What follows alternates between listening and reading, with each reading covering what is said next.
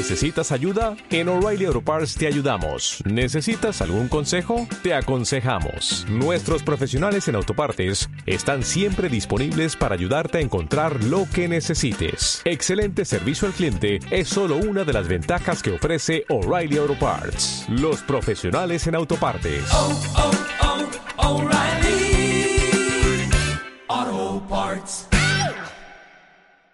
Estamos estudiando las características de los cristianos de la iglesia original en Jerusalén, aquellos que fue la iglesia primitiva, ¿verdad? La iglesia que Cristo fundó. ¿Qué características tenían estos cristianos? ¿Si nos parecemos o no? ¿Realmente nos parecemos a estos cristianos o estamos bien lejos? Bien, eh, el tema del día de hoy se llama cristianos que saben dar lo que tienen. Hemos hablado ya 10 características, 11. La semana pasada hablamos cristianos llenos del Espíritu Santo, ¿verdad? Era una característica de estos cristianos, estaban llenos del Espíritu Santo, lo estudiamos. Hoy era una iglesia que sabía dar y ahorita van a aprender que no se refiere a dinero, ¿eh? que hoy en día las iglesias se abren para hacer dinero. Hay evangelios de puro sacadero de dinero y todo es dinero y dinero, ¿verdad? Y la iglesia original no fue así, hermanos. Vamos a, Hechos, lo estamos basando en el libro de los Hechos. Hechos capítulo 3, verso 2. En lo que lo buscan, vamos a orar, hermano. Dice la palabra que la oración del justo puede mucho y hemos recibido, yo quiero darle gracias a Dios porque hemos recibido respuestas en oraciones, ¿verdad? La semana pasada pusimos también a dos hermanas, después de la hermana del hermano Miguel, de la hija del hermano Miguel, que Dios ha respondido. Hemos puesto hermanas misioneras que estaban con un problema muy grave, a las dos las sanó el Señor. Eh, Dios responde a las oraciones, entonces hay que ser buenos oradores, ¿verdad? Eh, vamos a orar. Padre Santo, en el nombre de tu Hijo Jesús. Te damos gracias, Señor, por esta hermosa mañana. Estamos agradecidos de tu presencia, Señor, de la administración, de tu presencia en la adoración, Señor. Y queremos ponernos en tus manos para la administración de tu palabra, hermosa, bendita. Señor, te pido por mis hermanos que tú abras su corazón, abras su, su, su entendimiento, para que reciban con amor tu palabra. Y te pido, Señor, que tú me guíes a mí, que me des las palabras correctas para enseñar. Nos ponemos en tus manos, Padre, en el nombre de Jesús. Amén. Bien, vayan por favor, Hechos 3.1. Dice, habla ahí acerca de la curación de un cojo, ¿verdad? Este pasaje es muy famoso, yo sé que ustedes lo conocen. Vamos a ver qué tiene la palabra de, Dios para nosotros el día de hoy. Dice así, vamos a leer. Pedro y Juan subían juntos al templo a la hora novena, la de la oración. Y era traído un hombre cojo de nacimiento, a quien ponían cada día a la puerta del templo, que se llamaba la Hermosa, para que pidiese limosna de los que entraban en el templo. Este, o sea, el hombre que estaba ahí pidiendo limosna, cuando vio a Pedro y a Juan que iban a entrar al, al templo, les rogaba que les diese limosna. Él estaba ahí tirado a la puerta con su necesidad pidiendo limosna. Verso 4. Pedro con Juan, fijando en él los ojos, le dijo, míranos. Entonces él, el, el cojo, les estuvo atento esperando recibir de algo de ellos. Mas Pedro dijo, no tengo oro ni plata, pero lo que tengo te doy. En el nombre de Jesucristo, de Nazaret, levántate y anda. Y tomándole por la mano derecha, le levantó y al momento se le afirmaron los pies y los tobillos. Y saltando, se puso en pie y anduvo, caminó, ¿verdad? Y entró con ellos al templo andando y saltando y alabando a Dios. Y todo el pueblo le vio andar y alabar a Dios y le reconocían que era el que se sentaba a pedir limosna a la puerta del templo la hermosa y se llenaron de asombro y espanto porque por lo que había sucedido. Entonces, hermanos, aquí vemos un ejemplo de una de las características básicas, claras, más notorias de esta iglesia, de estos primeros cristianos. Los cristianos de la iglesia que Cristo fundó sabían dar. Está este hombre con una necesidad, acostumbrado a pedir limosna. Pero él esperaba unas monedas y recibieron algo más. Él esperaba la moneda de la limosnita normal, pero recibió una gran bendición, un milagro de parte de Dios. ¿En dónde estuvo el milagro en el hombre? Ni lo pidió. ¿Se dan cuenta? Mucha gente habla de milagros y dice, es depende cómo lo pidas, es depende. No, no. La Biblia enseña tantas maneras diferentes que han ocurrido los milagros en la Biblia. Aquí ni lo pide, hermanos. Este milagro él ni lo pidió. ¿Se dan cuenta? Vamos a tener una clase de los milagros, ¿verdad? En el libro de los Hechos. Y son diferentes todos. A mí me llama mucho la atención que este hombre ni siquiera pidió ese milagro. Él quería recibir una moneda. La respuesta de Pedro fue, míranos, o sea, no tenemos lana, no tenemos oro ni plata, pero lo que tengo, te lo doy. ¿Qué tenían, hermano? Fe, el Espíritu Santo, el poder de Dios. Eso sí tenían. Los cristianos de la iglesia de Cristo sabían dar lo que tenían, hermanos. Pedro y Juan no tenían oro, no tenían plata, pero tenían fe. Sabían lo que Dios podía hacer a través de ellos. Sabían de la gracia, de la misericordia, de la compasión de Dios. Conocían a Dios. ¿Por qué? Porque vieron a Cristo haciéndolo. Y tenían toda la fe. Una de las características de estos hombres era, ellos tenían fe de que el nombre de Jesús era poderoso. Y decía, no tengo oro ni plata. Lo que me estás pidiendo, y estaba con la mano estirada el hombre, no tengo, pero sí tengo fe en Cristo Jesús, el Hijo de Dios. Eso sí tengo y te lo doy. En el nombre de Jesucristo de Nazaret, levántate. Sé sano desde este momento. Y lo tomaron de la mano, él ni pidió el milagro y a lo mejor ya se había resignado. Lo levantan y lo ponen de pie.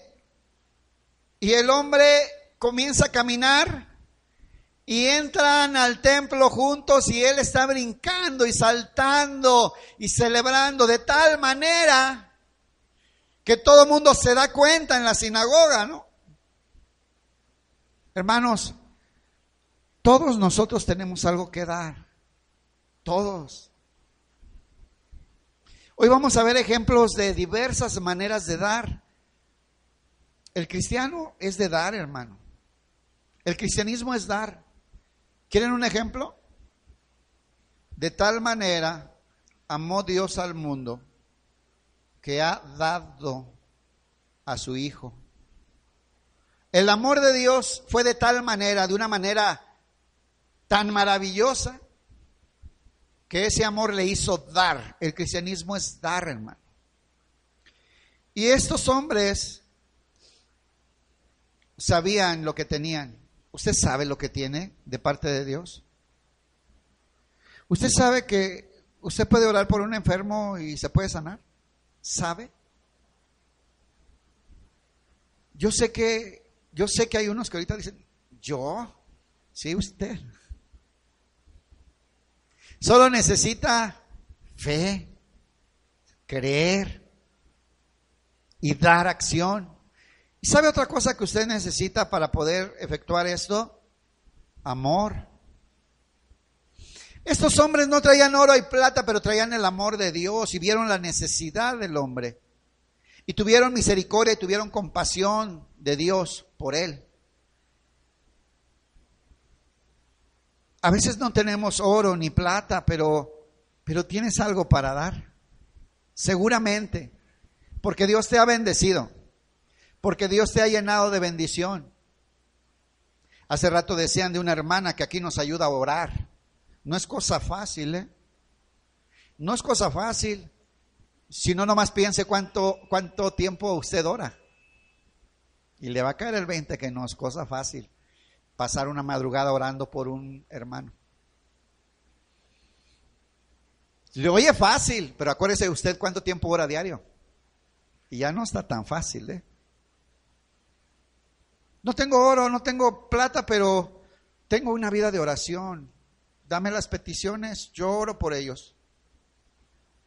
Por eso funciona la iglesia, hermanos. Si no, no, no pasa nada. ¿Tienes algo que dar, hermano? Estamos bendecidos de parte de Dios. Hemos sido llenos del Espíritu Santo de Dios, si verdaderamente has creído en Él. Pero tienes que creer. Tienes que tener fe. No tenían oro ni plata, pero tenían fe. No tenían oro ni plata, pero tenían el, Espíritu Santo que les embestía de poder de Dios. No tenían oro ni plata, pero tenían amor cuando le vieron ahí tirado y tuvieron misericordia de él. No tenían oro ni plata, pero tenían sabiduría y entendieron que era más importante orar para su sanidad que ir a conseguir dinero para darle. Y sin embargo es la actitud de la gente. Tenemos a un Cristo y tenemos a un Dios de milagros, maravilloso, poderoso, misericordioso, compasivo. Y queremos una limosna y estiramos la mano. Y Dios tiene mucho más para nosotros, hermanos. Dios tiene mucho más para nosotros. Y va a llegar esa bendición por medio de aquellos que Dios ha llamado y que les ha dado la potestad de ser llamados hijos de Dios. ¿Qué tanto nos parecemos a estos cristianos? Este es el patrón, este es el modelo de iglesia que Cristo puso. Cristo fundó, fundó una iglesia y dice, así como esta iglesia, vayan y multiplíquenlas por todo el mundo, ir y hacer discípulos. ¿Qué tanto nos parecemos hoy? Ahí está en la Biblia el modelo de cristiano que Cristo quiere, el que Él formó, el que Él dejó. Esa es la iglesia que dirigían los apóstoles, que durmieron con Jesús, que vivieron con Él. Y ejercían maravillas. Los primeros cristianos sabían dar y esto les hizo fuertes, una iglesia fuerte como iglesia en todas las áreas, no solamente la económica. Hoy en día una iglesia fuerte es porque es próspera, ¿no? A esa iglesia va muy bien porque hay mucha gente, ¿no? No, no es así. Una iglesia es fuerte y cumple su propósito cuando los que están allá adentro son cristianos verdaderos. No porque son más o menos. Porque actúan como Cristo. Porque hacen las cosas que Cristo hacía. ¿Qué actitud tienen Pedro y Juan? Actúan como hubiera actuado Jesús, ¿cierto? ¿Cómo obraron? Como si hubiera estado Jesús. Así obraron. ¿Saben por qué, hermano? Porque sabían que Jesús estaba ahí. ¿Sabemos eso? ¿Estamos conscientes de eso? ¿Que Jesús va con nosotros donde sea? ¿Que el Espíritu Santo de Dios mora? Leímos la semana pasada, porque este, el poder del que levantó a Cristo de los muertos es el que mora en ti. ¿No dice la Biblia eso? ¿Cuál es la diferencia? Que ellos creían eso. No tengo oro ni plata. Y tú ni siquiera necesitas una moneda. Tú lo que necesitas es levantarte en el nombre de Jesucristo. Vámonos para arriba. Eso es lo que necesitas. La palabra de Dios, el Espíritu de Dios, la salvación, el Evangelio, el Espíritu morando en ti, la paz de Dios que abunde en tu corazón, la palabra, el Espíritu de, Dios que te dé poder, amor y dominio propio, es lo que necesitas. Y a veces venimos a ver si me calmo o recibo algo de la iglesia. Nos falta fe y ejercer las bendiciones que Dios nos ha dado y el poder y el amor. Estos sabían dar. Tenían comunión, había madurez espiritual. Fue esta fortaleza lo que les permitió ser la base para la tarea misionera. El propósito de la iglesia no es construir un edificio grande y lujoso para diez mil personas. El propósito de la iglesia no es tener las mejores pantallas y los mejores instrumentos. El propósito de la iglesia es formar discípulos de Cristo, que vivan como Cristo, que hagan las cosas que Cristo hacía en su humanidad, en vestido del poder de Dios. Ese es el propósito de la iglesia.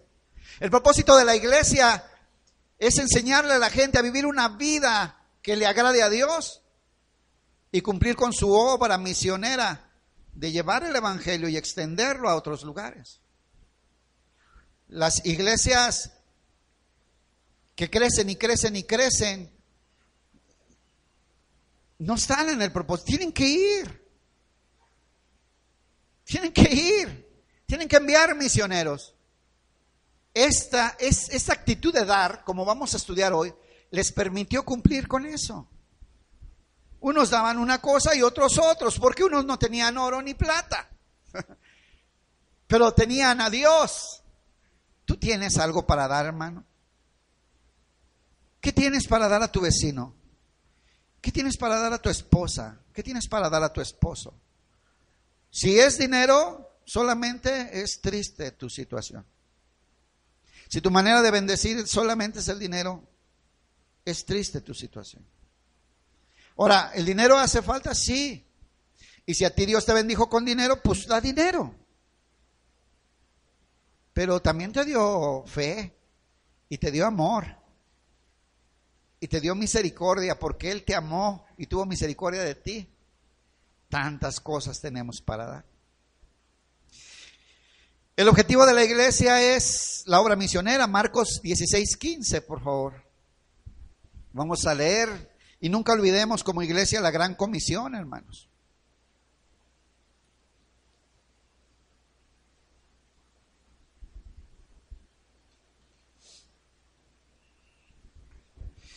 Marcos 16, 15 dice, id por todo el mundo y predicad a toda criatura. ¿Ven cuál es, cuál es la misión de la iglesia? Ir por todo el mundo, a toda criatura. El que creyere y fuere bautizado será salvo, mas el que no creyere será condenado. Y estas señales seguirán a los que creen. En mi nombre echarán fuera demonios, hablarán nuevas lenguas, tomarán en las manos serpientes, y si bebieren cosa mortífera no les hará daño. Sobre los enfermos pondrán sus manos y sanarán. ¿Se acuerdan de, de Pablo? Cuando llegó a Malta, lo mordió una serpiente venenosa. Los de la isla estaban esperando a ver a qué horas moría. Decían, sin duda este hombre era un asesino porque se salvó del naufragio, pero aquí está pagando. Y Pablo no le pasó nada, él estaba come y come. Pero ellos sabían que no le iba a pasar nada. Él sabía, tenían fe, estaba escrito, eran palabras de Jesús. Este mismo, la, la misión en Mateo 28, 18, por favor. Mateo 28, 18.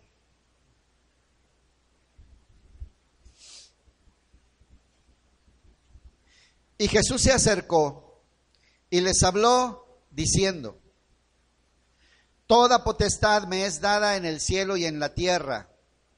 Por tanto, id. Esta palabra id significa ve, vayan. No, hay, no necesitas estudiar un libro de teología sistemática, meterte al griego, al hebreo, al arameo. No necesitas ver si tiene la razón MacArthur o Alducin. No. es una orden para ti, ve, id y haced discípulos a todas las naciones, bautizándolos en el nombre del Padre, del Hijo y del Espíritu Santo, enseñándoles que guarden todas las cosas que los he mandado. Y he aquí, yo estoy con vosotros todos los días del mundo. ¿Ya leyeron lo que dice ahí?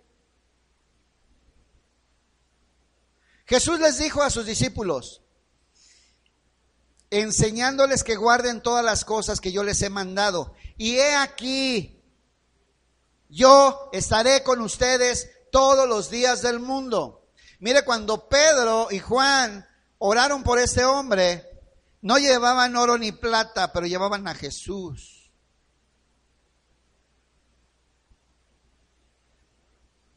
Cuando llegaron allá al templo, no llevaban oro ni plata, pero iba Cristo con ellos. Eso es lo que tenemos que entender. Y a dónde vamos, Cristo va con nosotros. ¿Y por qué salimos corriendo? ¿Y por qué? O sea, ¿dónde está? Tenemos que ejercitar nuestra fe, hermanos. La fe de ellos era lo que funcionaba. No tenían oro ni plata, pero tenían fe, poder, amor de Dios por los necesitados. ¿Qué más tenía de característica esta iglesia? ¿Qué daban? Ellos tenían palabra, hermanos. Y daban la palabra. Donde quiera daban la palabra. No se hacían como que, ay, yo no sé. Como, ay, ¿qué van a decir de mí? Ay, no, ya me van a dejar de hablar si les hablo de Cristo. Ya no me van a invitar al pozole. No, hermanos, ellos tenían la palabra de Dios y lo que tenían, ¿qué? Daban. Bien. Estos no tenían abogados, hermanos, no tenían palancas, no conocían al fiscal ni nada. Pero tenían palabra cada que estaban siendo interrogados ante las autoridades. Al grado que se convertían. ¿Usted tiene palabra de Dios para dar? ¿Nos parecemos a estos cristianos? Vamos con la palabra de Dios donde quiera que vamos. La damos, la entregamos. Hechos 8:35. Bueno, primero les platico, antes de eso, Pedro, por ejemplo, en el capítulo 3 y el capítulo 4, dos veces, miren, primero en Pentecostés, se los voy a contar porque si no leeríamos media hora los discursos, ¿no? Llega Pentecostés, son embestidos por el Espíritu Santo, empiezan a hablar lenguas y entonces todos los que estaban ahí, que eran de diversos lugares, decían, esos andan borrachos. Y Pedro les dice, no, apenas es tal hora, a esa hora no tomamos. ¿Sí? Así. Lo que está pasando aquí es lo que dijo el profeta Joel. Sus hijos, los jóvenes, verán visiones y toda la profecía y les explica. Esto que está sucediendo es la promesa de Jesucristo al que ustedes mataron. Así les dijo. Al que ustedes mataron. Al que entregaron en mano de inicuos, escogiendo a Barrabás en su lugar. Él, al que ustedes mataron, por medio, por las manos de los romanos, Dios le ha levantado de los muertos. Nosotros somos testigos. Y ellos, en ese momento, ¿qué hacemos? Ya la regamos con Dios. Les dice, arrepiéntanse, bautícense, ¿verdad? Después de esto, del cojo, ese es otro episodio, entran al templo y la gente está maravillada y les hacen preguntas. Y Pedro nuevamente les dice, miren, esto que acaba de pasar, es en el nombre de Jesucristo. Nosotros no hicimos nada. Sí, Jesucristo, al que mataron en la cruz, al que ustedes condenaron, al que ustedes gritaron, crucifícale. Ese es el Hijo de Dios. Y ha venido a ser el ángulo y la piedra de tropiezo. Y, se convertían. ¿Qué tenían? Palabra no tenían abogados ni palancas. Yo conozco un primo del gobernador. No, tengo un compadre que es el alcalde. No, no, ellos tenían la palabra de Dios. Después del templo, al día siguiente los llevan a la autoridad, al Sanedrín. Y dice, bueno, nos están pidiendo explicación de por qué este hombre camina. Pues ahí les va. En el nombre de Jesucristo de Nazaret es que este camina, al que ustedes mataron. Y otra vez. y les lleva el Evangelio. ¿Sabe? Pasaba lo que pasaba, salía con el Evangelio y se iban convirtiendo. Y la gente recibía a Cristo en su corazón y entendía que Jesús era el Mesías, el Hijo de Dios. ¿Y cómo andamos en la palabra nosotros? Nada más en el capítulo 3 y 4 pasa todo esto.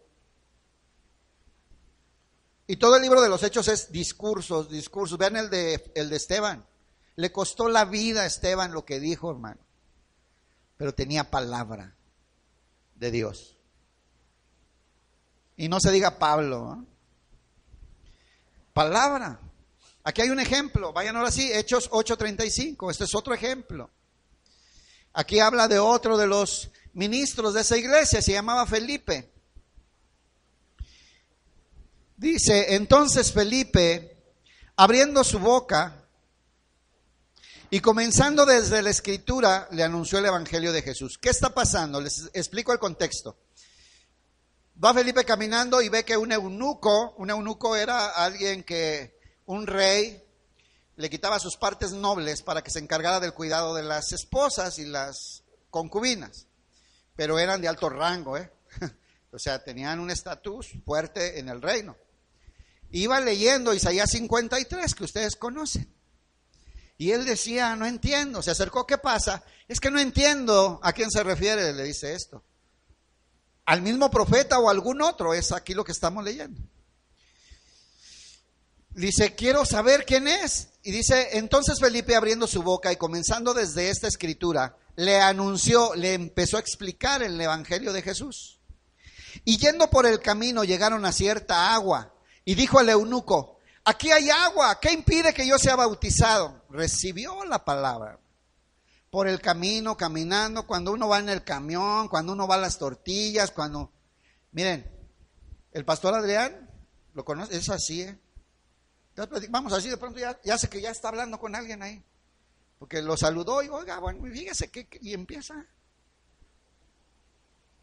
¿Nos parecemos? Ya, son las preguntas incómodas de la prédica, al rato se arregla. ¿Nos parecemos? ¿Tenemos la palabra fresca y rápida para compartir? Dice, aquí hay agua, ¿qué impide que yo sea bautizado? Felipe le dijo, si crees de todo corazón, bien puedes. Y respondiendo dijo, creo, creo que Jesucristo es el Hijo de Dios. Y mandó parar el carro y descendieron ambos al agua, Felipe y el eunuco, y le bautizó. Está la palabra de Dios en los, en los cristianos de Cristo, hermanos. Los cristianos de la iglesia no podían callarse las maravillas, no podían dejar de hablar el Evangelio. Decía Pablo, ay de mí si no predico el Evangelio. ¿Verdad? También en Romanos 1.16 dice, porque no me avergüenzo del Evangelio, es poder de Dios para salvación. Hermano, la verdad, la verdad, ¿nos avergonzamos? ¿Qué pasa? ¿Se acuerdan? Una vez les platiqué de algo que pasó allá en la iglesia donde una muchacha llegó un día, acababa de convertirse al Señor y estaba emocionada en la alabanza y llorando y entregada a Dios y me salvó y eh, conocí al Señor. Y luego de pronto, como que allá entre las panderistas y esas, ah, creo que esa es mi amiga la Chofis, ¿no? Se acaba el servicio y va y la busca. Oye, ¿desde cuándo vienes?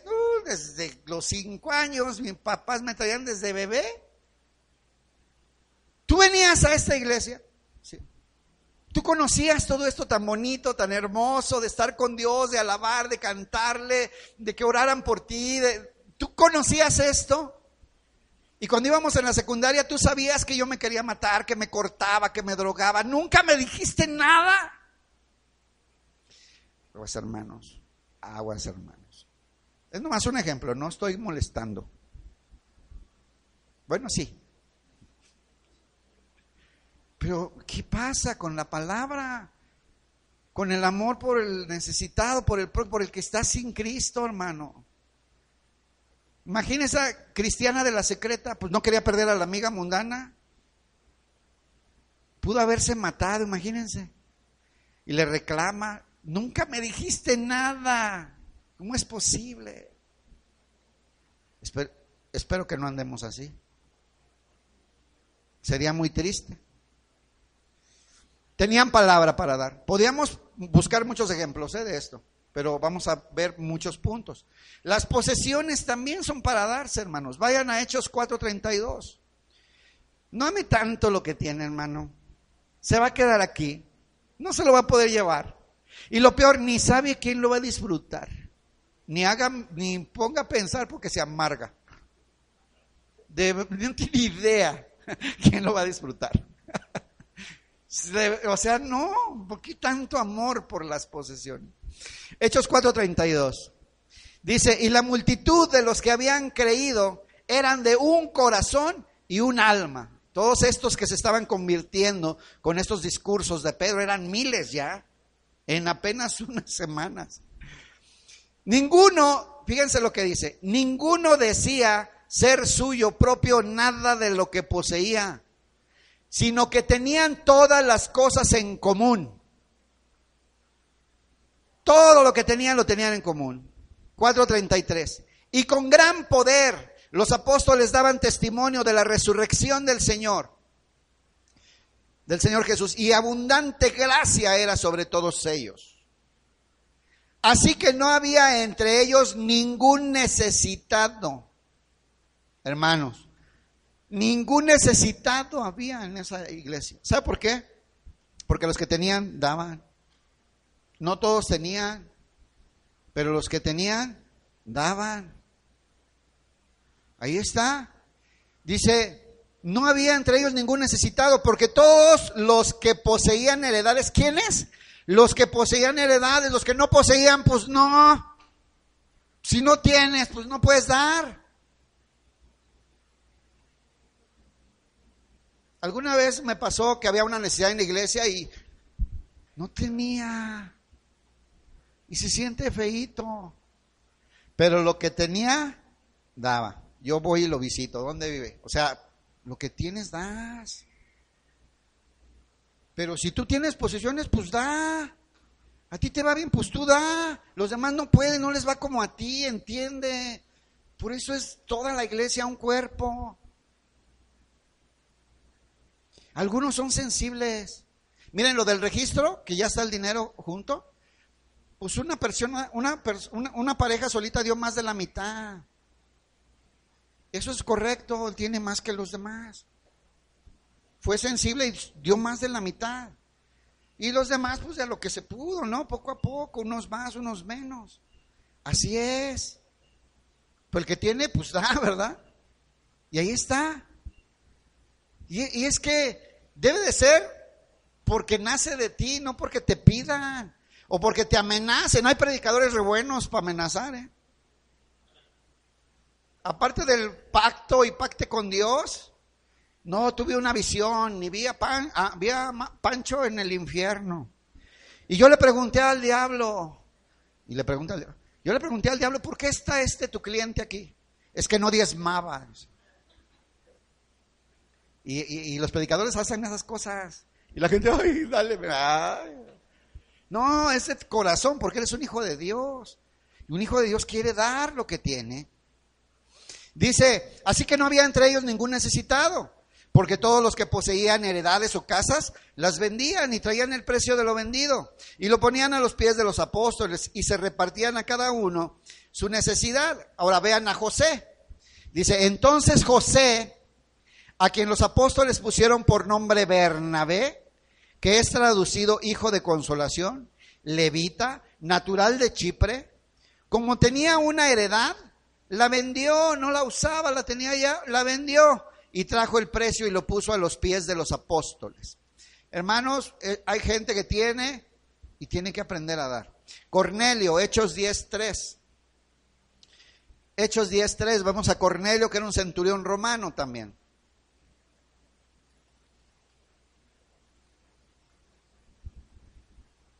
Entonces dices, yo no tengo ni oro ni plata. Pero este dice, pues yo sí tengo heredad, ahí está, no la ocupo. O sea, de lo que tienes da. Unos tienen una cosa, otros tienen otra. Dice, Hechos 10.3, este vio claramente en una visión, Cornelio, cómo a, a, la hora novena del día de un ángel de Dios entraba donde él estaba y le decía, Cornelio, él, mirándole fijamente y atemorizado, dijo, ¿qué es, Señor? Y le dijo, fíjense lo que le dijo el ángel, tus oraciones y tus limosnas han subido para memoria delante de Dios. Este hombre era un hombre de oración y era un hombre que tenía dinero y oraba y daba. Lo que tienes, da. Otra cosa que podemos dar a Dios y vemos muchísimo en este libro, eh, una de las características de estos primeros cristianos era el servicio. Vayan por favor, ya saben este pasaje, Hechos 6.1. Servicio. Pues yo no tengo ni oro, ni plata, ni posesiones, pero ¿en qué ayudo? Yo, yo, soy de Dios, yo quiero dar. Y no tengo, pero ¿en qué ayudo? ¿Cuándo van a pintar? Yo, yo apoyo, yo, díganme a qué hora vengo. Pues yo ni oro, ni plata, ni heredades ni perro que me ladre. Pero, pero soy un hijo de Dios, yo quiero dar. ¿En qué ayudo? ¿En qué puedo servir? ¿En qué les apoyo? Ahí está el servicio en la Biblia. Dice, verso 6.1, dice, en aquellos días, como creciera el número de los discípulos, hubo murmuración de los griegos contra los hebreos, de que las viudas de aquellos eran desatendidas en la distribución diaria. Vean esta iglesia que atendía y sostenía a las viudas de la iglesia. Si una mujer no tenía hijos que trabajaran y no tenía marido, la iglesia la sostenía. Para que eso suceda, los que tienen tienen que dar, hermanos. Sí está claro, ¿verdad? Digo, no tenemos que explicar tanto. Pero esta iglesia atendía a las mujeres viudas, no importa si fueran griegas o fueran judías, ¿verdad? Y entonces ahí como que no, que les dan más a ella, que a ella le tocó una telera más grande. Y bueno, ya saben cómo somos los cristianos, ¿verdad? Y entonces, dice aquí, entonces los dos se convocaron a la multitud de los discípulos y dijeron, o sea, los apóstoles, no es justo que nosotros dejemos la palabra de Dios para servir las mesas. No está bien. Buscad pues, hermanos, de entre ustedes Busquen a siete varones, fíjense los requisitos para servir las mesas, el pan con la leche. Fíjense. Dice, de vosotros a siete varones, de buen testimonio, llenos del Espíritu Santo y de sabiduría, a quienes encarguemos de este trabajo. Ya quisiéramos que hoy los que se llaman apóstoles tuvieran estos requisitos, los cumplieran, ¿verdad? Bueno, dice, y nosotros persistiremos en la oración. O sea, siete que tengan estos requisitos que se encarguen de atender las mesas a las viudas de la iglesia. Y nosotros nos podemos dedicar a la oración y al ministerio de la palabra. Agradó la propuesta a toda la multitud y eligieron a Esteban, varón lleno de fe y del Espíritu Santo, a Felipe, a Prócoro, a Nicanor, a Timón, a Parmenas y a Nicolás, prosélito de Antioquía. Ellos fueron elegidos. ¿Para qué, hermanos? Para servir en la iglesia, para atender a las viudas, servirles el desayunito, la comida, porque la iglesia sostenía a las viudas. Eso estaba en la ley judía. Había que sostener a las viudas. Entonces, fíjense, yo no tengo oro, ni tengo plata, ni tengo heredades, ni terrenos, ni perro que me ladre. Pero yo soy un hijo de Dios, yo quiero dar. ¿En qué ayuda? ¿Qué hace falta? Aquí hacen falta maestros, ¿eh? Para niños. Los hermanos se pierden muchas prédicas por estar con sus hijos y no hay quien ayude más. Y hay gente que puede hacerlo. Yo no tengo oro ni tengo plata, pero puedo servir, yo puedo ayudar. Ahí, viene nuestro examen el 12, a ver qué tanto nos parecemos, ¿no? ¿Qué tanto vamos a servir a las visitas que van a venir, no? Necesitamos meseros y quien traiga, quien haga el agua, pues se necesita. No tengo ni oro ni plata, pero puedo ayudar, puedo servir. Está el servicio de estos hermanos. Dice Nicolás Proselito de Antioquía, verso 6, a los cuales presentaron ante los apóstoles, quienes orando les impusieron las manos y crecía, la- es decir, les dieron la autoridad para ese ministerio, ¿verdad? Para que ellos se encargaran de eso. Y crecía la palabra del Señor y el número de discípulos se multiplicaba grandemente en Jerusalén. También muchos de los sacerdotes obedecían la fe. Mira, hermano, no tenía que haber un congreso evangelístico, no tenían que invitar a un cantante famoso, no tenían que invitar al puertorriqueño doctor, no sé qué, para que predicara. No, nomás se comportaban como cristianos y la iglesia crecía. ¿Sabes? No, no hay más que hacer. Hacían lo que dice la palabra. ¿Qué tenían para dar? Miren, ellos daban servicio. Servicio. En el grupo misionero yo aprendí mucho porque es muy común que alguien quiere ir y no tiene para ir, porque pues uno va ahorrando para ir a los viajes misioneros, ¿no? Fueron a Reynosa hace tres meses, hace una semana estaban en el DF, pues se alquila un camión, son gastos, ¿no? Para ir a predicar. Y siempre hay alguien que quiere ir y no tiene. Y siempre hay alguien que, oye, yo no puedo ir, pero yo te pago tu pasaje, ve tú. Por eso funciona. Por eso funciona. Pero unos ni pacha, ni pichan, ni cachan, ni dejan batear, no sean nada. O sea, ni dan ni bienes, ni ayudas, ni nada. No es reclamo, es el tema. Ustedes saben que de eso estamos hablando. Hasta voy a voltear para otro lado. Hay unos que ni dan, ni ayudan, ni nada. No vi nadie, ¿eh? Ok. Y por eso las iglesias se quedan enanas, iglesias bonsai, y luego frías y secas, y no hay. La próxima semana comienza nuestra, el área misionera de nuestra iglesia, hermanos. Les, da- les doy el anuncio. A partir de la próxima semana, algún hermano de esta iglesia, ahorita de los servidores, ahorita todo lo que hacemos aquí cae en esos ocho servidores que hay. Esa es la realidad. Van a ir a predicar la palabra a una iglesia que está levantando una comunidad indígena aquí en Michoacán. Nos pidieron ayuda y vamos a ir. Usted no puede ir, coopere, porque la gasolina, la comida. Usted puede ir, apúntese, yo, yo puedo, porque vamos a estar yendo continuamente. En Zamora, ¿se acuerdan dos hermanos de Zamora que venían? Nos están hablando. Oigan, pues en mi casa podemos empezar, vengan. Y a lo mejor se dice, pues yo no tengo oro ni tengo plata, pero tengo la palabra y heme aquí, envíame a mí. Por eso funciona, hermanos. La iglesia donde yo vengo acaba de completar 150 iglesias. ¿Y saben qué? Ha sido así. Unos van, otros cooperan para que alguien vaya, otros oran, otros ayudan, otros pues te regalo este traje para que vayas y prediques. Así es. Por eso funciona. Y aquí ve- vemos esto aquí en la iglesia. Aquí está en la Biblia, ¿eh? Todas estas son características de la iglesia primitiva, la iglesia que Cristo fundó.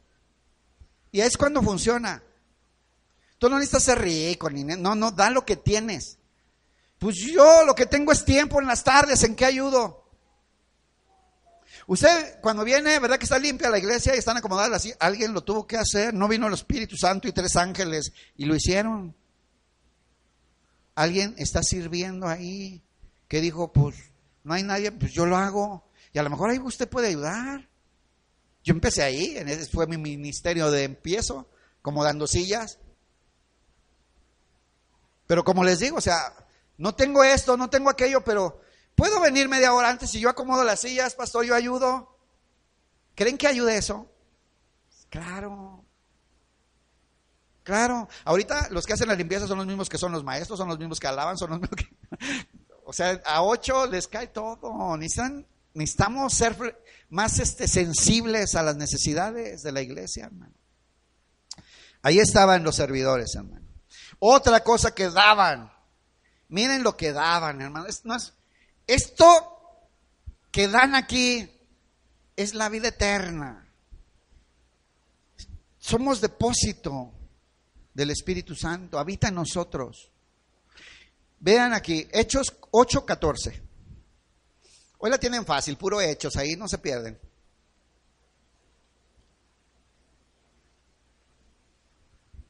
Hermanos, tuve que no, no, poner algunos ejemplos porque no alcanza una hora, ¿verdad? Pero podemos dar, sacar una lista del libro de los hechos de los que dieron la vida. Ahí está Jacobo, ahí está Esteban. Es una realidad. Yo no tengo oro ni tengo plata, tengo mi vida. ¿A dónde hay que ir a predicar que me van a pedrear? O sea, está más fácil esto. Vean aquí lo que entregan los apóstoles, ¿eh? Hechos 8:14. Dice, cuando los apóstoles que estaban en Jerusalén oyeron que Samaria había recibido la palabra de Dios, enviaron allá a Pedro y a Juan. Se enteraron que en Samaria se estaban convirtiendo a Cristo. Y dijeron, ¿qué? Vamos a ver, vayan, Pedro y Juan, revisen qué está pasando. ¿Cómo que se están convirtiendo? Fueron, los cuales habiendo venido, oraron por ellos para que recibiesen el Espíritu Santo. Miren hermanos, imponían sus manos en los creyentes y el Espíritu Santo de Dios caía en ellos. ¿Qué cree? Así se transmite hoy también. Yo he visto, lo he vivido. Ore por el hermano que cree imponga sus manos, pídale al Señor que el Espíritu Santo que mora en ti, bendiga a esa gente, que mora en él. Y si es un verdadero cristiano, se va a llenar del Espíritu Santo. Y ellos veían, ¿de verdad creyeron en Cristo? Sí, entendemos que es el Hijo de Dios. Cristo murió en la cruz por mis pecados, creo. Pedro y Juan, ¿Y ya recibieron el Espíritu Santo? ¿Qué es eso? No nos han venido a enseñar. Impusieron sus manos sobre ellos, oraron y fueron llenos del Espíritu Santo. Qué cosa más maravillosa pudiéramos dar, ¿no? Orar por alguien y que sane, orar por alguien y sea fortalecida su fe, orar por alguien que acaba de creer y que Dios le llene del Espíritu Santo a través de ti. Hermano, no hay ningún privilegio más grande que Dios nos ha dado y no lo hacemos. No es tuyo, no te costó y no lo damos. Es un regalo de Dios. No damos eso. A veces les digo aquí, vengan y pongan las manos por alguien y uh, casi hay que empujarlos que vayan. No, hermanos. Y eso no te costó nada, ¿eh? No desciende tu cuenta de banco ni nada. Vas y impones tus manos y oras con todo tu corazón por una persona. Dice, los cuales habiendo venido oraron por ellos para que recibiesen el Espíritu Santo, porque aún no había descendido sobre ninguno de ellos, sino que solamente habían sido bautizados en el nombre de Jesús. Entonces les imponían las manos y recibían el Espíritu Santo. ¿Podemos hacer eso? ¿Imponer las manos? orar por la gente, orar por el enfermo, el que creyó que está aprendiendo y recibe a Cristo y está, y imponer las manos y orar para que reciban el Espíritu Santo. Si habitan ustedes, si no, no puede dar lo que no tiene. Por eso el tema dice, los cristianos saben dar lo que tienen. Estamos hablando de eso. No tienes esto, tú no puedes dar eso. No tienes dinero, pues ¿cómo das? Pues yo sí, pues tú, yo doy. ¿verdad? Lo que les decía, no tienes una vida de oración, no te comprometas a orar por nadie, hermano. Pues no tienes, ¿cómo vas a dar eso? Dices, yo tengo una vida de oración, yo ayudo, lo que tengo doy, yo ayudo, pásame las necesidades. Pero tienes que dar lo que tienes, no lo que no tienes. Otra cosa que estos cristianos daban, daban, daban, oración, hermanos. Vayan a Hechos 12.5, por favor. Estos cristianos oraban, oraban. Hay un montón de ejemplos en todo el libro.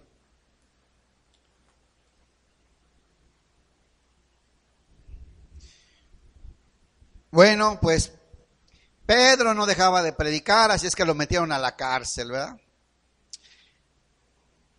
Y aquí vemos lo que pasa, Hechos 12:5. Dice, así que Pedro estaba custodiado en la cárcel. Miren, ellos no tenían dinero, ni abogados, ni fiscal, ni orden de amparo, pero tenían a Dios. Y va un ángel y lo saca de la cárcel. Dice, pero la iglesia estaba custodiado en la cárcel, pero la iglesia, ¿qué hacía la iglesia? Hacía sin cesar oración por él. Eso se llama oración de intercesión. No estás orando por ti, estás orando por alguien, ¿verdad? Por la necesidad de alguien, por la tristeza de él, por la, porque Dios haga un milagro en otra vez, estás intercediendo. Y la iglesia estaba ahí reunida sin cesar haciendo oración por él. 12:11. Entonces Pedro, cuando lo sacó el ángel, volviendo en sí, dijo, ahora entiendo verdaderamente que el Señor ha enviado su ángel y me ha librado de la mano de Herodes y todo y de todo lo que el pueblo de los judíos esperaba. Y habiendo considerado esto, llegó a casa de María, la madre de Juan, el que tenía por nombre Marcos, que es el que escribió el Evangelio de Marcos, donde muchos estaban reunidos orando. Hermanos, era la madrugada. ¿eh? Si leen todo el contexto, era la madrugada. Y estaba la iglesia reunida orando, orando, clamando a Dios por la vida de Pedro, porque ya habían matado a Jacobo.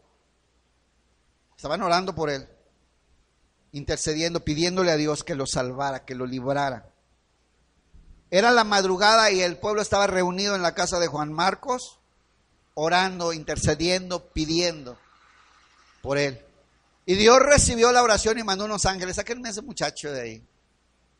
Los alguaciles ni cuenta se dieron. Al día siguiente, tuvieron problemas porque no se dieron cuenta ni cómo se fueron. Dice, cuando llamó Pedro a la puerta del patio donde estaban orando, salió a escuchar una muchacha llamada Rode, la cual cuando reconoció la voz de Pedro de gozo, ni abrió la puerta, sino que corriendo adentro fue a dar la noticia de que Pedro estaba en la puerta. Imagínense, ¿no? O sea, ahí está, ni le abrió, ¿no? Ahí está la iglesia, hermanos intercediendo, orando, pidiendo, suplicando por el hermano. Hay iglesias que tienen un ministerio de oración e intercesión. Si Dios me da la oportunidad de venirme a vivir para acá, es una de las primeras cosas que vamos a hacer. Como ya sé que pocos están dispuestos a pararse tempranito, pues yo voy a empezar. Pero la oración es básica, hermano. Miren, la vida de la iglesia cristiana moderna está así por falta de oración, no es otra, nunca tienes tiempo para eso y sin oración no hay comunión. Entonces, hay que orar. Me acuerdo de muchos ejemplos de oración. Por ejemplo, aquí en el libro de los Hechos, Pablo y Silas en la cárcel se ponen a cantar y a orar a Dios y se caen los muros, tiembla la tierra, ¿no? la respuesta de Dios a la oración está ahí. Hay iglesias que han puesto ministerios de oración continua. Hay predicadores famosos que ellos dicen, la victoria en la predicación es porque siempre hay dos o tres orando por él. Hagan de cuenta que aquí estoy predicando y hay un cuarto allá donde están las mejores oradoras orando. Señor, que la palabra llegue a los corazones. Señor, toca los corazones. Señor, esta mujer que vino hoy, llénala, Señor. Señor, llénale. Así. Pues, ya. Los moravos, que fueron los primeros que mandaron misioneros a Sudamérica. Por eso en Sudamérica hay colegios moravos. Eh, los moravos instituyeron una alabanza y adoración de 24 horas continua.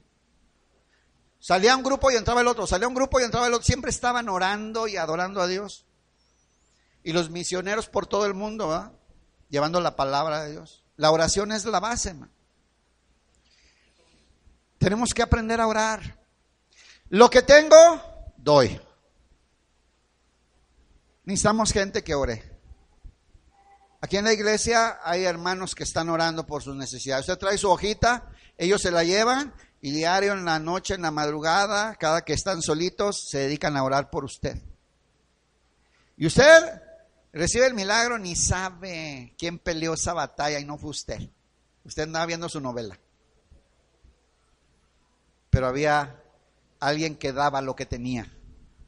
Yo les voy a hacer una, un, vamos, una clase completa va a ser de la oración, ¿eh?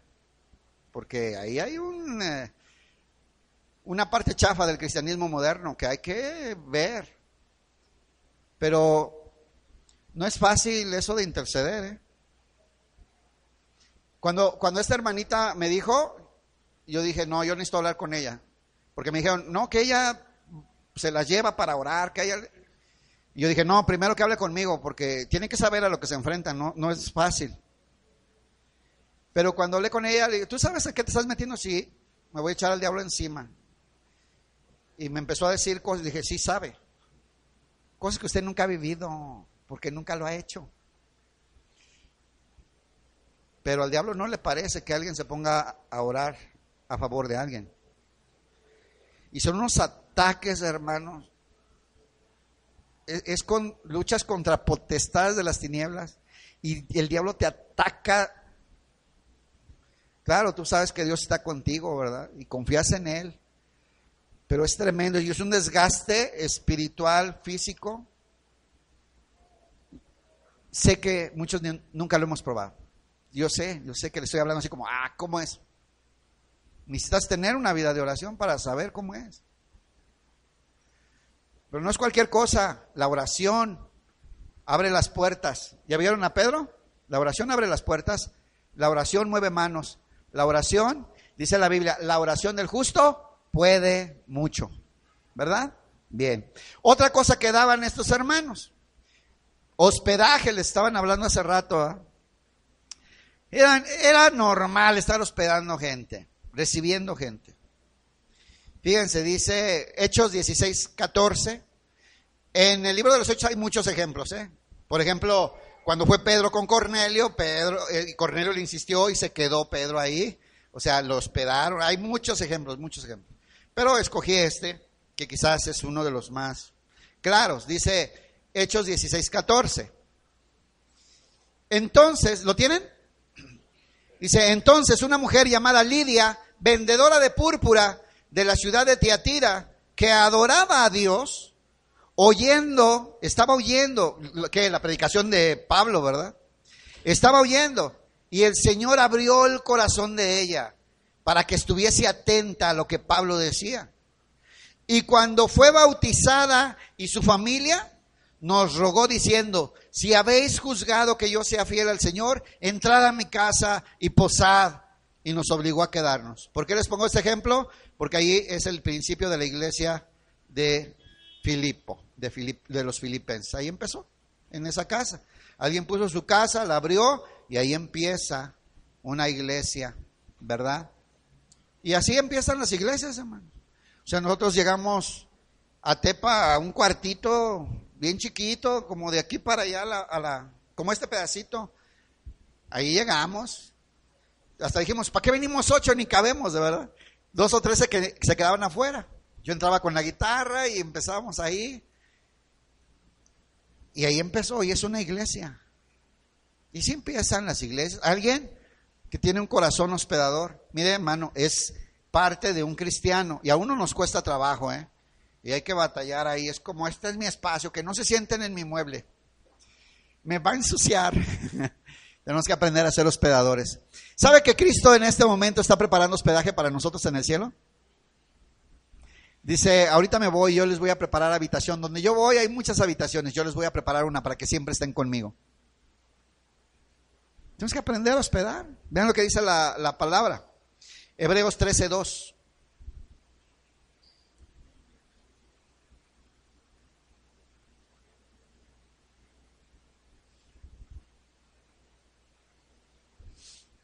Hebreos 13.2 dice, no olvidéis de la, no os olvidéis de la hospitalidad, porque por ella algunos, sin saberlo, hospedaron ángeles. Usted no sabe la recompensa que va a recibir, hermanos. Ayer cuando, ah, no, en la mañana platicamos un poquito de, de estas cosas y...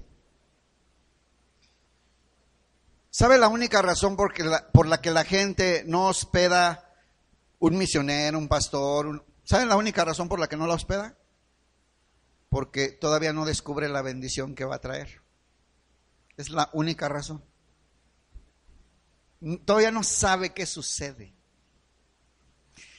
Y los que lo han descubierto, están, yo, yo, ahí conmigo, o sea, ya saben. Es como, es como el diezmo, como la oración. ¿Por qué unos nunca dejan de diezmar? Ya lo descubrieron, no lo van a dejar. Dice, no, yo ya sé lo que va a pasar. Y yo, eso. Y hay otros que ni lo han descubierto, ni lo van a descubrir, porque les duele el codo. Y no hay manera de explicárselos, hermano. O sea, la Biblia, y uno trata, pero necesitas descubrirlo. Esa es la realidad, necesitas descubrirlo. Esa vida de oración que les decía hace rato, que ahorita que muchos se quedaron así, ¿cómo será eso? Es que por más que te platique, necesitas descubrirlo. Y cuando lo tengas, tú quieres orar. Hasta mandas a hacer tu cuarto especial. Yo acabo de visitar unos amigos la, la- la semana, no, ya, como tres semanas. Y hizo su cuarto, vio la película de Cuarto de Guerra y dice, yo siempre tengo ese anhelo y no tengo dónde. Hizo un cuarto para orar, es chiquito. Y aquí me voy a meter a orar. ¿Saben por qué muchos no, lo- han descubierto qué pasa? Esa es la realidad, no lo han descubierto. Hay una de bendiciones de Cristo que nomás escuchas aquí sentado, ay, ay, está re bonito eso, pues no hay, no hay, no vas a, pues es que hay cosas que hasta que las descubras, como el hospedaje, tú no sabes lo que pasa, las bendiciones, las recompensas de Dios, cómo Dios actúa. Y cuando lo descubres, dices, cuando venga alguien conmigo, hay gente hasta que dice, yo ya mandé a hacer un cuartito por si luego viene gente ahí se puede quedar. Yo conozco cristianos que así piensan. ¿eh? Y mira, hay que hacer un cuarto por si un día un misionero, un pastor, tener un lugar. Ya saben, ya lo descubrieron. No hay cómo enseñar eso, hermanos. De verdad. O sea, yo lo he intentado, ¿eh? Buscar en la Biblia y enseñar. No, no, si no lo descubre usted, no sabe lo que es de bendición. Es como les digo, ¿cuántas veces le han hablado del diezmar y no diezma? Es imposible, si no hazlo un año y me cuentas. Nunca vas a querer dejar de hacerlo. Porque vas a descubrir. Las promesas de Dios están ahí, pero no lo has probado. La oración igual. No sabes, Dios me ha contestado en oración en ese momento. Así de, ya está sano, háblale mañana. Oye, que algo pasó y me... Así. Usted no sabe eso. Y no hay otra manera más que lo haga, que lo descubra, que se meta, hermano. ¿Verdad? Yo solo le digo, estas eran las características de los cristianos de Jesús. Es importante hacer notar que había otra cosa, hermanos, que ellos siempre daban. ¿Sabe qué siempre daban? Siempre daban toda la gloria a Dios. De nada sirve que usted ofrende y de nada sirve que usted ore o sirva o ayude o predique o vaya de misionero si usted le roba un poquito de la gloria que solo a Dios le pertenece. Lo que usted pueda hacer o dar o entregar o servir o ayudar es por gracia de Dios. Y toda la gloria y toda la honra y todo el honor es para el Señor Jesucristo. Para Él es la gloria, la honra, la alabanza. Y ustedes ven todo esto que les estoy platicando. Estos hombres le daban toda la gloria a Dios. Dicen, ¿cómo ustedes sanaron a este cojo? No, es en el nombre de Jesucristo que este hombre camina el día de hoy. Nosotros no hicimos nada. Ellos le daban toda la gloria y toda la honra al Señor Jesús. Y tenemos que aprender eso. Hay muchas más cosas, ¿eh? No hubiera alcanzado el tiempo si me meto más.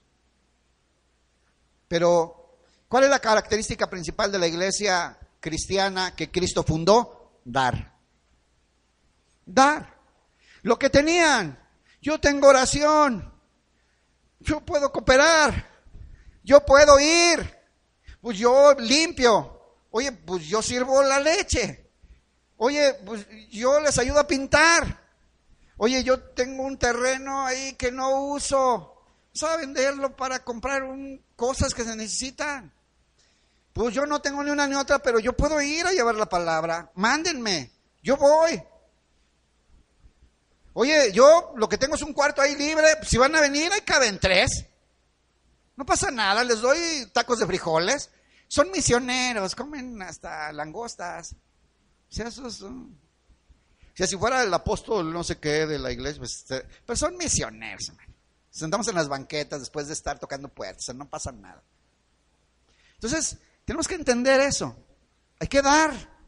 Pero cualquier cosa que vayas a dar, si piensas tener orgullo, si lo haces para que te vean, no, guárdatelo, guárdatelo, guárdatelo. No, no, e- es, para agradar a Dios. Y es por la gracia de Dios que lo podemos hacer. ¿Sí? Yo lo que tengo doy, hermanos. Ahí- está el ejemplo de la alabanza, hermanos. O sea, ¿qué quieren que les diga? Yo no sé música, me sale re feo. Y luego canto dos canciones, la tercera ya estoy ronco. Pero lo que tengo lo doy. O sea que pues, cuando se levante alguien que sepa más, pues me quito, ¿verdad? Pero hay que dar lo que tienes. Puse bien poquito, todas las toco con tres notas, pero pues hay que darlo. Hay que entregar lo que tienes. ¿Y qué estás pensando dar? No me digas, piensa en ti. ¿Y yo qué puedo dar? Pero podemos participar todos. Porque somos hijos de Dios, no podemos quedarnos sin dar. Es una característica de un cristiano. Da. El cristiano da tiempo, oración. Yo no tengo nada, pero hay un hermano que estamos orando por él y pues yo puedo ir al hospital a verlo, a visitarlo, a darle ánimo. No me cobran la entrada. Pero yo puedo ir y decir, oye, estamos orando por ti, ten fe, hermano. Estamos ahí en la brecha orando por ti. Dios va a hacer un milagro, ten ánimo. Y lo acompaño un rato. ¿Y qué perdiste? ¿Podemos dar? Si hay algo que podemos dar. Les voy a poner algunos ejemplos prácticos de nuestra iglesia y con eso vamos a terminar, hermanos. Vamos a aterrizar a nuestra iglesia. Llevamos poquito desde cuando vengo, desde a finales de agosto, ¿no? Empecé a venir. Y han pasado cosas. Y han ido cambiando cosas. ¿Y sabe por qué las cosas han ido bien?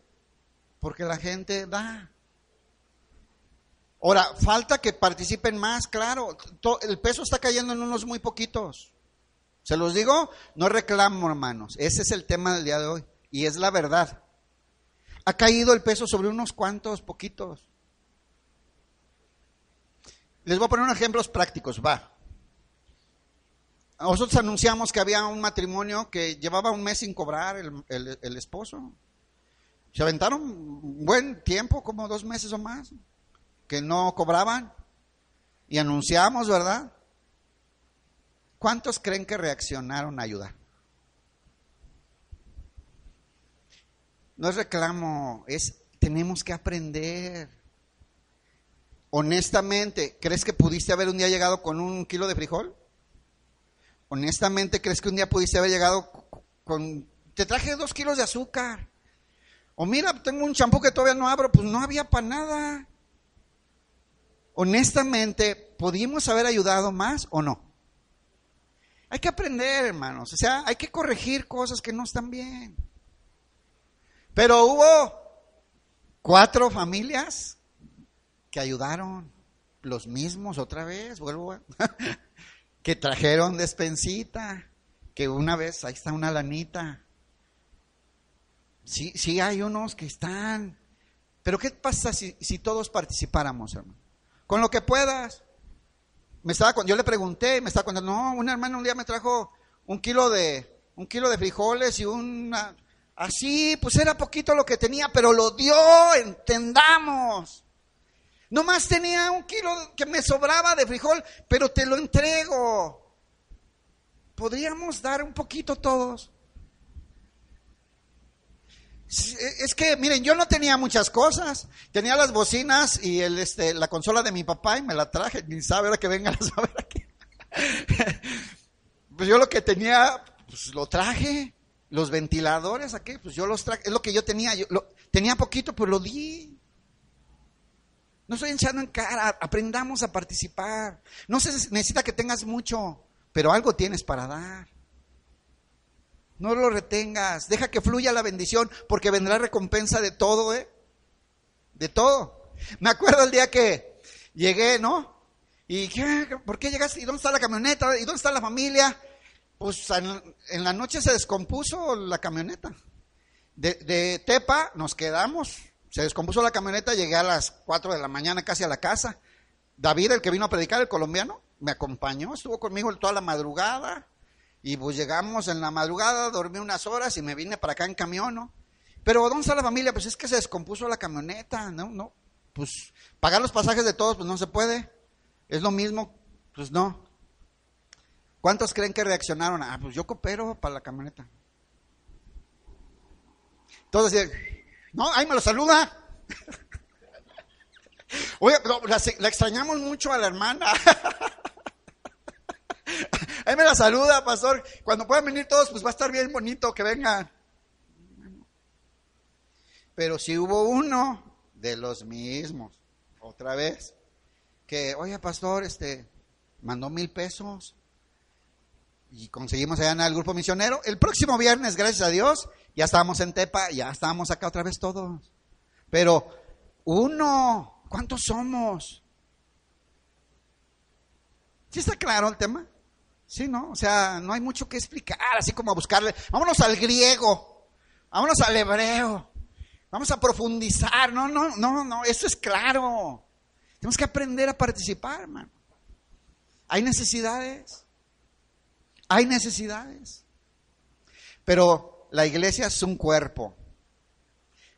¿Por qué es importante aprender esto? No solamente por la iglesia, está enfocado ahorita en la iglesia porque es el contexto de la Biblia, ¿sale? pero se aplica para todo. ¿Saben por qué hay familias que no funcionan? Por lo mismo, no todos le entran parejo. Dejan que recaiga la carga sobre uno o dos y los demás. Ponen un negocio familiar y dejan uno ahí, pobre, enclaustrado todo el día. ¿Y dónde están nosotros tres, cuatro? ¿Dónde está la esposa? ¿Dónde está Yo ayudo, yo, vete a descansar un rato, ahorita yo atiendo. Y prosperan, ¿eh? Cuando todos participan, prosperan. Yo los he visto. Hay un puesto de tacos allá en la colonia. Son cinco niños y los, la familia. No, hombre. Venden, yo creo que 1500 tacos diario. Pero están bien organizados. Uno limpia, el otro recoge, el otro. Miren, hace como 15 días los vi pasando en una Hummer. yo. Le dije, Sonia, mira, dice, no, es que les va re bien. O sea, cierran como a la una de la porque ya se les acabó todo diario, diario, diario. Pero todos participando. Es un ejemplo, ¿eh? Cuando participan todos, están unidos, mire, pongan puesto de tacos, usted va a prosperar. Funciona en todo, en la, familia, en un negocio, es, es dar, es dar, es participar, es todos le entramos, todos participamos. Esta iglesia, Dios la está bendiciendo, hermano. ¿Qué tal si todos participamos? Podemos hacer cosas más padres, ¿eh? Ya empezamos la próxima semana con un misionero. Espero que pronto podamos más, ¿no? Y que podamos ir a Zamora, que nos están invitando, y que podamos hacer cosas. Pero necesitamos participar. Con lo que tienes, no con lo que no tienes. Hay iglesias donde, pues pida un préstamo, ahí lo va pagando, pero venga y coopere. O sea, no, eso no es de la Biblia, ¿eh? De lo que tiene. Yo no tengo ni oro ni plata, puede orar, puede ayudar, puede venir, vamos a pintar allá arriba, ¿quién se apunta? Pero lo, que les digo, no ni una ni otra, ni... Pues no tengo ni oro, ni plata, ni fe, ni oración, ni hospitalidad, ni, nada. Oiga, pastor, ya se acabó el tema porque no le pegó a nada de lo que tengo. Bueno, deje busco otras, ¿no? hay más, hay más. No, hermanos, hay que ser sensibles, hay que ser sensibles a la voz de Dios. La Biblia está llena de promesas, ¿eh? Dice, si tan solo le das un vaso de agua a este que es profeta, vas a recibir recompensa de profeta por cuanto él era profeta. Y no sabemos, no lo hemos descubierto. Yo lo invito. Estas, estos eran los cristianos de Cristo. Estas eran las actitudes de los cristianos de la primera iglesia, hermano. Y ahí está el modelo. Ahí está el modelo. Y tenemos que esforzarnos un poquito más. Vamos a orar, hermanos. Padre Santo, en el nombre de tu Hijo Jesús, te damos gracias, Señor, por tanta bendición, por tanto amor. Gracias, Señor, porque, ay, tu palabra es tan rica, nos enseña tantas cosas, Señor. Danos de tu gracia, danos tu entendimiento, Señor, afloja nuestros corazones que están endurecidos, Padre. Queremos aprender a dar, Señor. Tú diste todo lo que tenías. Tu posesión más valiosa, tu Hijo Jesucristo, lo diste, nos lo entregaste para ser sacrificado en la cruz por mis pecados. Y hoy nos duele tanto dar algo pequeño. Padre, no queremos seguir así. Padre, ayúdanos, enséñanos, guíanos, Padre. Queremos ser una iglesia que cumpla el propósito por la que tú la diseñaste. Queremos tener muchas cosas para dar. Y tú nos las has entregado a nosotros para poderlas dar, Señor. Perdónanos, hemos sido desobedientes. Queremos cambiar. Pero no podemos en nuestras fuerzas solamente, te necesitamos a ti. Danos tu gracia, Señor. Ayúdanos, tómanos de la mano, enséñanos, Padre, a entregar. Queremos los galardones completos y los premios que prometes. Queremos participar en esas bendiciones, Señor. Padre, bendice a mis hermanos.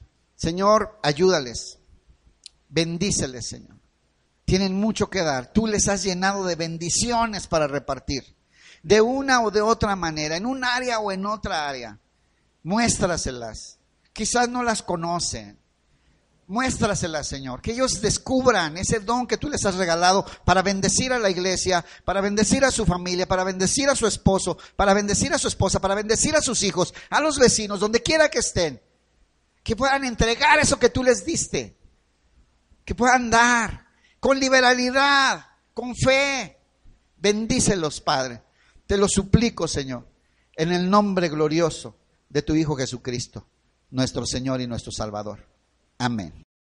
Oh, oh, oh, O'Reilly. ¿Necesitas ayuda? En O'Reilly Auto Parts te ayudamos. ¿Necesitas algún consejo? Te aconsejamos. Nuestros profesionales en autopartes están siempre disponibles para ayudarte a encontrar lo que necesites. Excelente servicio al cliente es solo una de las ventajas que ofrece O'Reilly Auto Parts. Los profesionales en autopartes. oh, oh, O'Reilly.